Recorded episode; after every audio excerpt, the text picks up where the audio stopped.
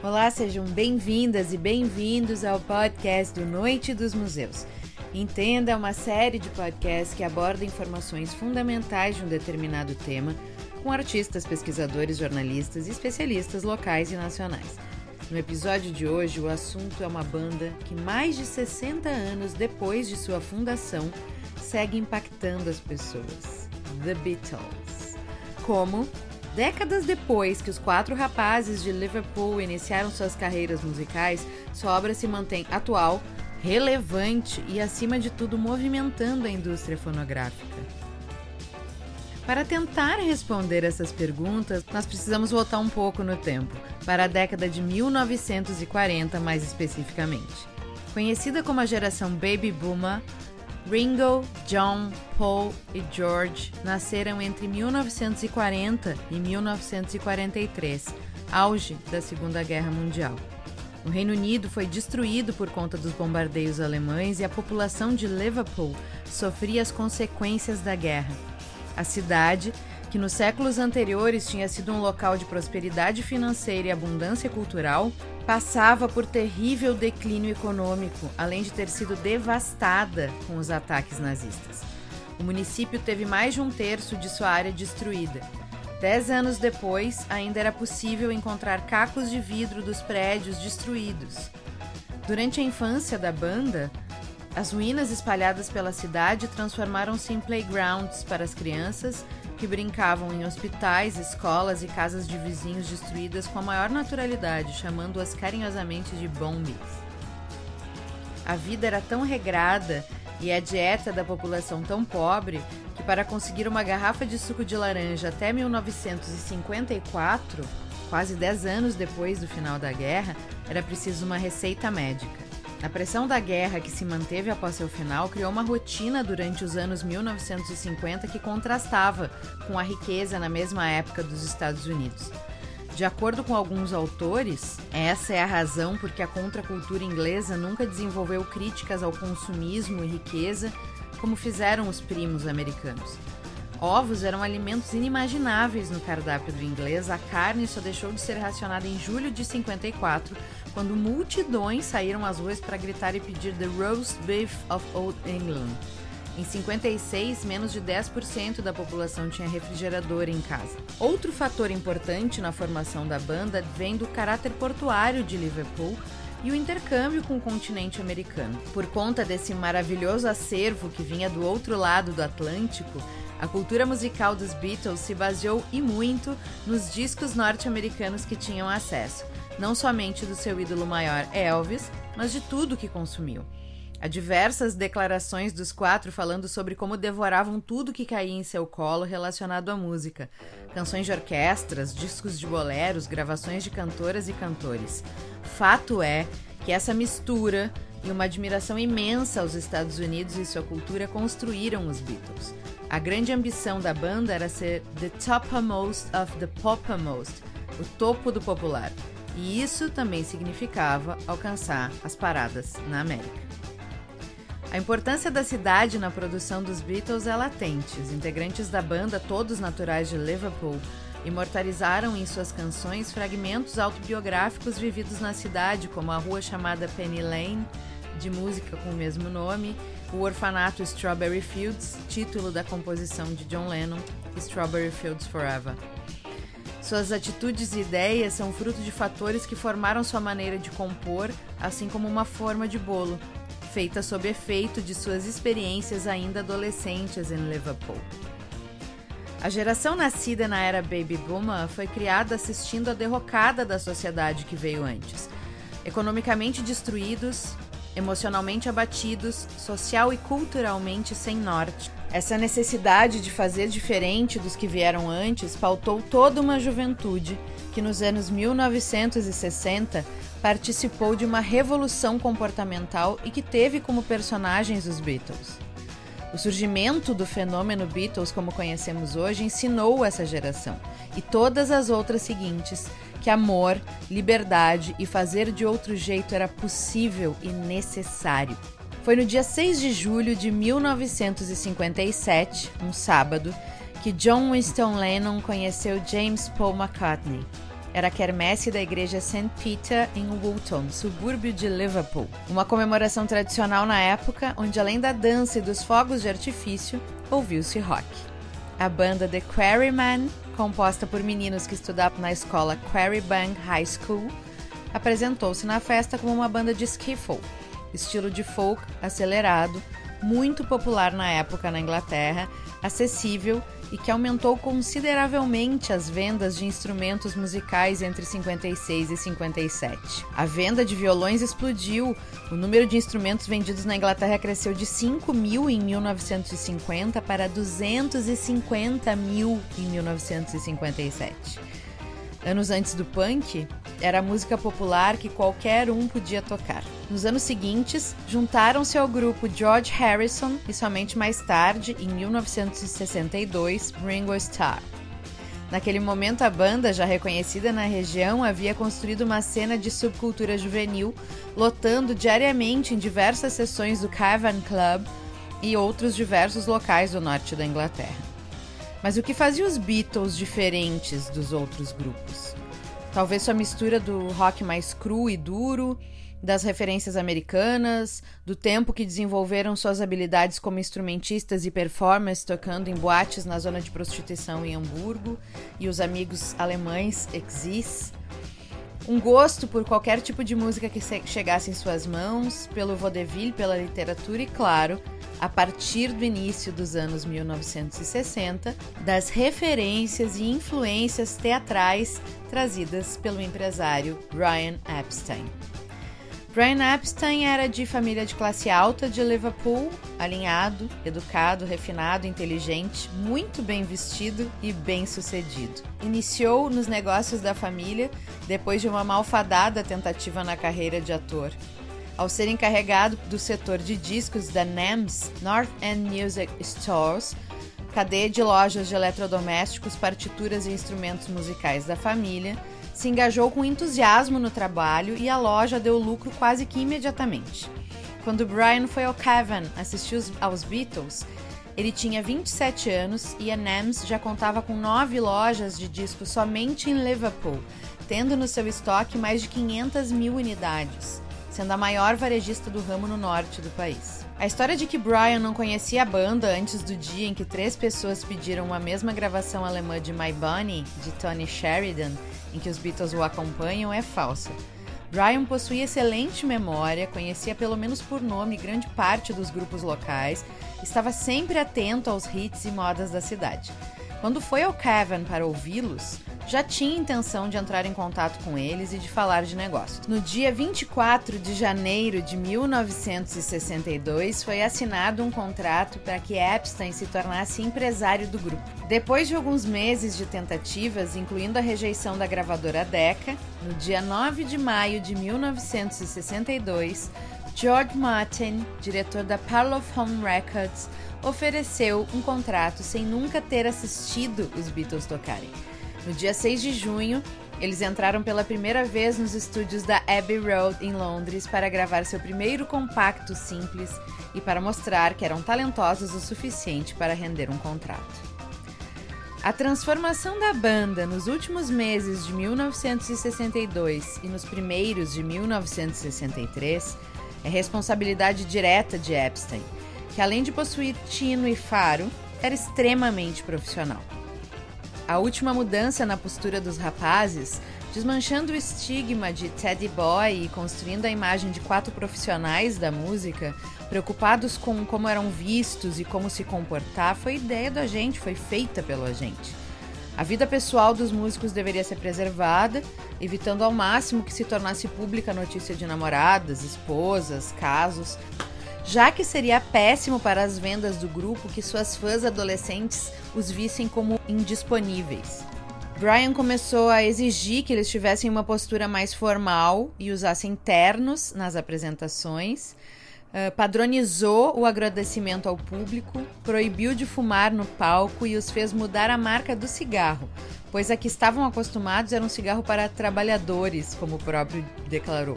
Retirou o máximo de fotos do passado que poderiam ser usadas para constranger os rapazes, pensando sempre no modelo de comportamento que estava criando para eles.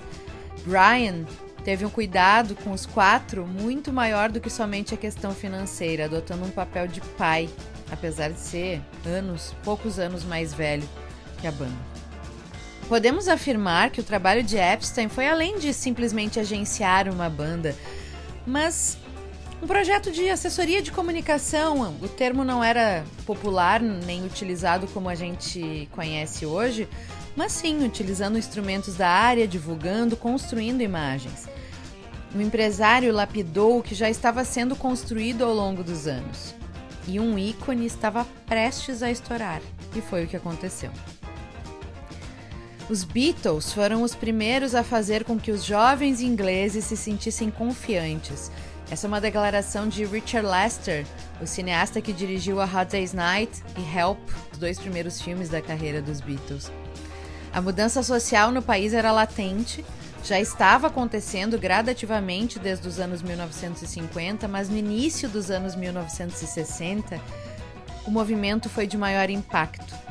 Diversos fatores já citados aqui são influência dessa revolução, mas é impossível passar por cima de um aumento de quase 10 milhões de discos vendidos em um ano, graças ao grupo. Os Beatles tornaram-se os primeiros representantes de nova geração que emergia na Inglaterra, que oficialmente era intocável pela guerra, diferente de seus ancestrais. Nós finalmente tínhamos uma geração de homens que não seriam mortos disse Virginia Ironside, uma célebre colunista de Londres. O grupo não era o principal responsável por essas mudanças no país, mas eles estavam disponíveis e pareciam ser os melhores personagens para darem voz a esses acontecimentos. A devoção crescente dos fãs foi um fenômeno popular. Sem um considerável estímulo da mídia inglesa, no entanto, poderia ter tomado uma forma muito diferente. Nas suas características coletivas e individuais, os Beatles eram perfeitos personagens na visão da cobertura de imprensa. A primeira vez que o termo Beatlemania é utilizado é através da imprensa de Londres, em outubro de 63. Até então, a banda era conhecida somente entre os adolescentes, em especial no interior, e obviamente não faziam parte da cobertura da imprensa pelos veículos consolidados e tradicionais como The Times e The Guardian. Mas repentinamente eles estavam em todos os lugares. Nas ondas de rádio, nos jornais, revistas e ainda muito na estrada, tocando para jovens plateias que mais e mais demonstravam por que a palavra fã deriva de fanático. O grupo já estava muito acostumado com uma plateia entusiasmada no Kevin, por exemplo, mas a animação começava a passar dos limites. A adulação em torno dos quatro se tornava maior, incluindo um leve toque de histeria, com os primeiros chiliques dos novos fãs, em especial das garotas, ao escutar o primeiro acorde de uma música. Pandemônio tornou-se um componente comum nos concertos, como também as fugas de hotéis e locais de apresentação. Um dos argumentos para esse desejo explosivo e desesperador das fãs está relacionado à proposta, a mensagem trazida aos admiradores pelas canções. As palavras proferidas pelos Beatles representavam o que todos os que faziam parte da Sensitive New Age Guy queriam dizer. She Loves You é tão evocativa na essência do que podemos chamar de primeiros momentos da Beatlemania que os Beatles usaram mais de uma vez essa proposta em canções feitas em seguida. É um sincero conselho de um homem para outro, enquanto ele tenta arrumar o que pode se tornar o fim de um relacionamento entre o amigo e a sua namorada. O primeiro homem reconhece o medo, a culpa e o irredutível orgulho que causou o desentendimento, mas traz boas notícias. Apesar de tudo, ela ama você e, consequentemente, você é um babaca estúpido, você sabe que deve ser muito orgulhoso disso.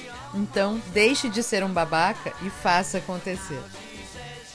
O posicionamento de um jovem rapaz no início dos anos 1960 como um homem sensível, que chora por amor, que sofre, que tem medo e que sabe que para ser feliz deve deixar o orgulho de lado é uma raridade. Inclusive, se pensarmos que uma das grandes influências do grupo é Elvis Presley, o eterno machão, bruto, rebelde, do tipo que tem várias mulheres, que nunca sofreu por amor e que a única mulher que assume amar é sua mãe. A postura de que assumir os sentimentos é uma atitude essencial é uma afirmação concreta da banda, que crê na insubstituível importância do amor. Essa delicadeza e honestidade de sentimentos, tão mais próximas de um perfil tradicionalmente feminino, em especial à época, certamente pode ser considerado um fator de grande influência da bitomania. No dia 23 de agosto de 63, data de lançamento do single She Loves You, mais de 500 mil cópias já haviam sido pré-vendidas. Mas esse compacto foi disco de ouro, que significa que um milhão de cópias foram vendidas. No dia 11 de outubro. She Loves You, em poucas semanas, tornou-se o single mais vendido de toda a história da Inglaterra. A Beatlemania. O dia definitivo para o surgimento do fenômeno midiático dos Beatles foi 13 de outubro de 1963, quando o grupo alcançou outro patamar do reconhecimento se apresentou no programa Sunday Night at London Palladium, um programa transmitido em cadeia nacional aos domingos. Segundo Bob Spitz, biógrafo do grupo, era quase como uma instituição. Praticamente cada aparelho do país era sintonizado todas as noites de domingo no palco das estrelas inglesas e das visitas americanas todas as grandes estrelas eventualmente acabavam aparecendo no programa. O Palladium em inglês era o equivalente ao Carnegie Hall para os norte-americanos, a Casa das Estrelas. O show em si, nada de espetacular. O grupo tocou quatro de seus sucessos, dividiu o palco com o apresentador, mas ver seus nomes no letreiro do Palladium e assistir a confusão do lado de fora do teatro, isso sim foi marcante. O movimento na entrada do prédio era muito maior do que atrasados tentando adquirir ingressos ou curiosos na esperança de enxergar o grupo entrando ou na saída do show. Era uma multidão que interrompeu a rua de entrada do prédio e as ruas próximas a ele. E a quantidade de policiais não era o suficiente para conter essa multidão. Uma tentativa de fuga do grupo após a passagem de som ao final da tarde, algumas horas antes do início do programa, praticamente impossibilitada pela multidão apaixonada, trouxe a manchete no dia seguinte. A cena na rua pegou a imprensa de surpresa, mas em 10 minutos todas as redações de Londres entraram em alerta, prontas para cobrir uma história que tinha vida própria. No dia seguinte, a manchete do jornal Daily Herald de Londres era Assédio dos Beatles, e duas matérias foram destaque. Uma falava da confusão na rua, das garotas que gritavam e se jogavam contra a polícia, e outra que comentava o sucesso do show dentro do teatro. Pela Inglaterra, 15 milhões de pessoas, a maior plateia da banda até então, ligou-se para compartilhar amor.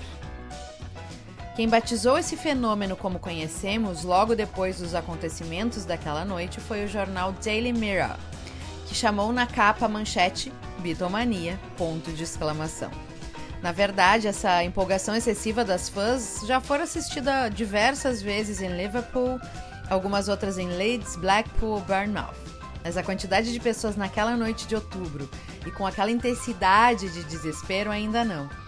Outro fator que influiu para essa manifestação favorável da imprensa foi a apresentação dos rapazes, sua enorme audiência e o que sua performance provocou nos espectadores. Provincianismo dos editores de jornais londrinos era tanto que eles acreditavam que, para um fato estar ocorrendo de verdade, ele tinha que acontecer em Londres. Logo, esse atraso do nascimento do fato pela imprensa inglesa foi somente porque ela só abriu seus olhos e ouvidos naquela noite. Bob Spitz entrevistou o repórter Don Short, que cobriu todo o espectro do show business da época para o Daily Mirror e que garante que os Beatles eram exatamente o tipo de história que a imprensa estava esperando ansiosamente. Segundo Short, até aquela época eu andava pelo Claridge's ou pelo Savoy, entrevistava Sammy Davis Jr. em uma semana, Andy Williams na outra, mas os Beatles tinham todo o drama à sua volta. Eles eram sexy, era uma história muito sexy.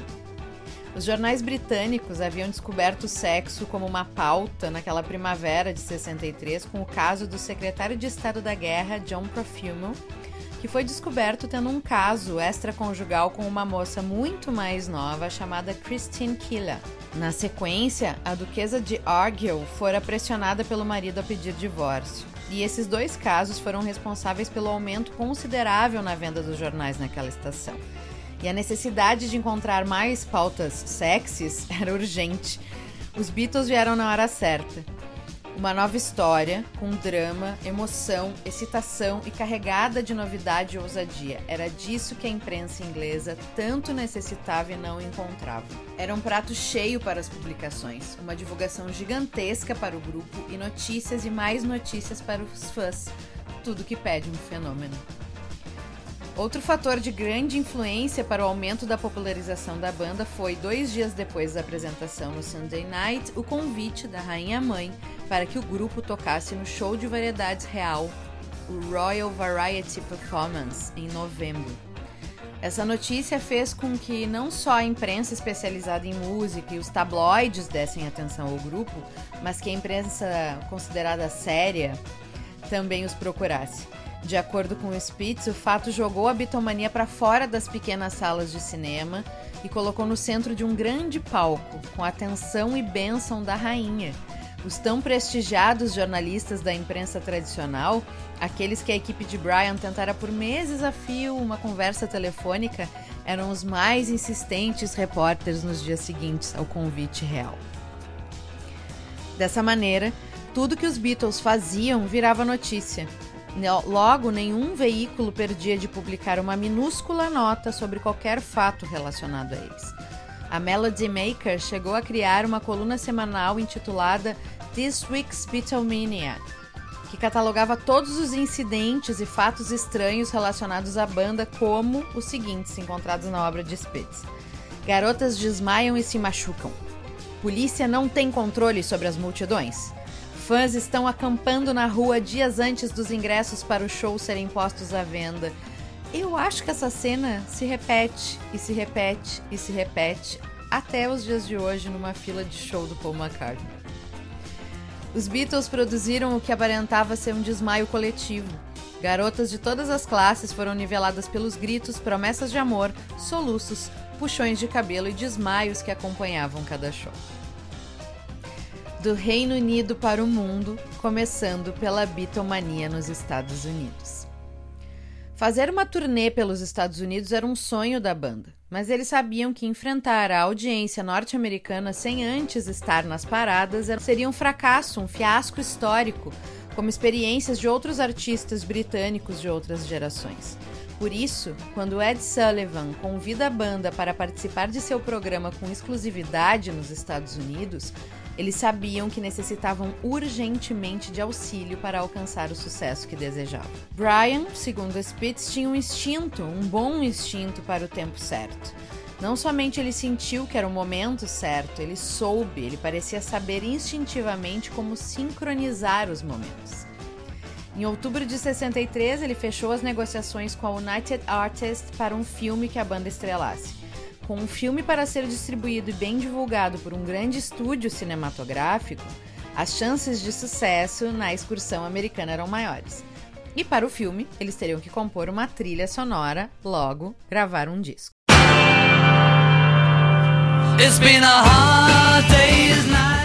Epstein tinha um arsenal para construir uma estrela. O contrato para o filme, propostas de merchandising, um potencial agendamento de apresentações na TV, diretamente com Ed Sullivan, um extraordinário novo single e o mais impressionante pacote de clipagem.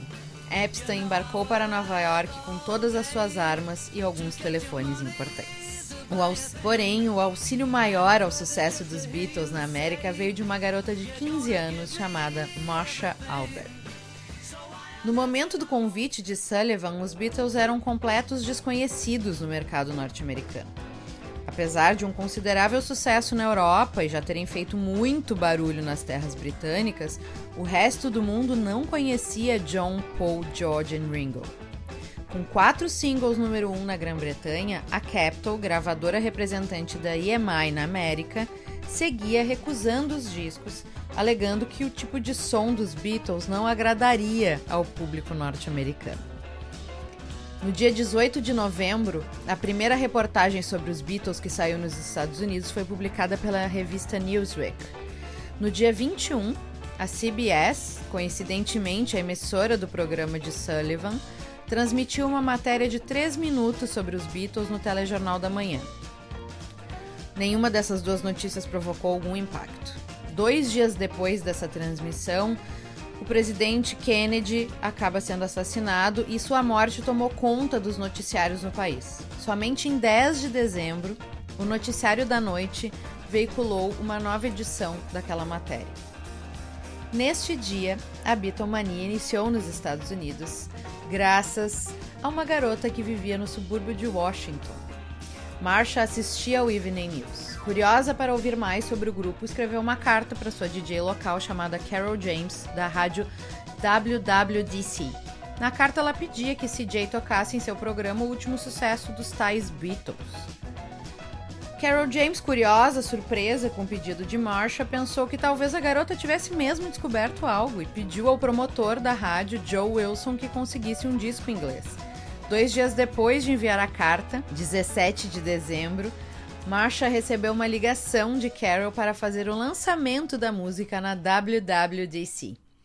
E lendo o script que CJ havia escrito para ela, Marsha Albert anunciou: Senhoras e senhores, pela primeira vez na América, aqui estão os Beatles cantando I Wanna Hold Your Hand.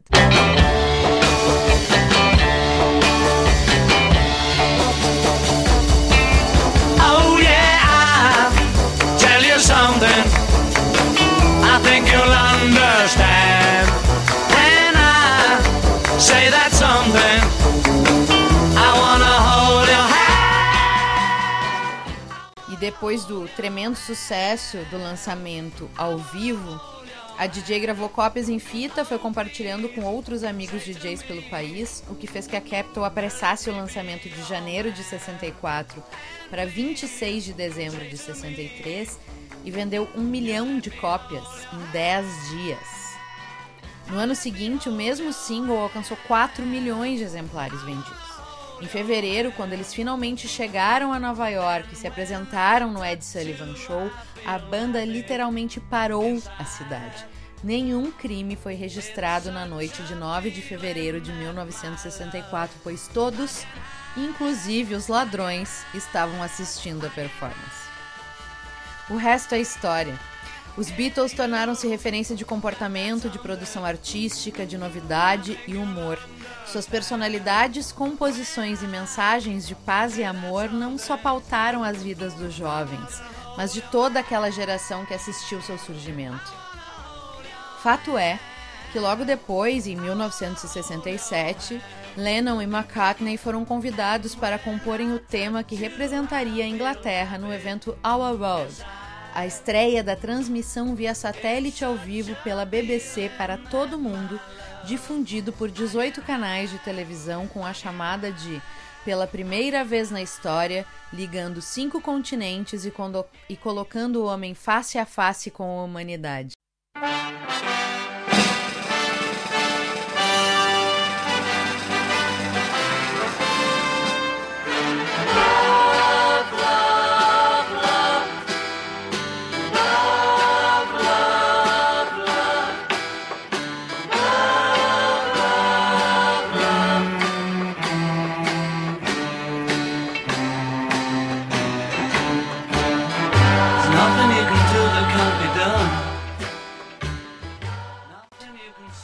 Naquele momento, a banda deixava de ser apenas um grupo amado por adolescentes histéricas para se tornar produto oficial de exportação do Império Britânico.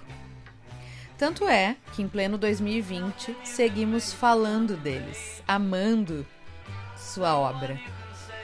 O mundo todo dos anos 1960 para cá reverencia, presta homenagens e declara amor aos Beatles. As reedições dos anos 1980 em diante foram reativadores de fãs já conhecidos e uma porta de entrada para novos consumidores. Não bastando os relançamentos em CD, reimpressões em vinil, restaurações dos filmes, ainda vieram os jogos de videogame, alcançando ainda mais as novas gerações. E seguimos vibrando com sua mensagem de liberdade, amor e paz. Ainda bem. E esse foi mais um episódio de Entenda, o podcast do Noite dos Museus, produzido através de trechos da dissertação A Construção das Imagens das bandas The Beatles e The Rolling Stones através dos jornais The Times e The Guardian, de Bruna Paulin. Se você quiser saber mais sobre esse podcast e o Noite dos Museus, acesse o nosso portal www.noitedosmuseus.com.br e até semana que vem.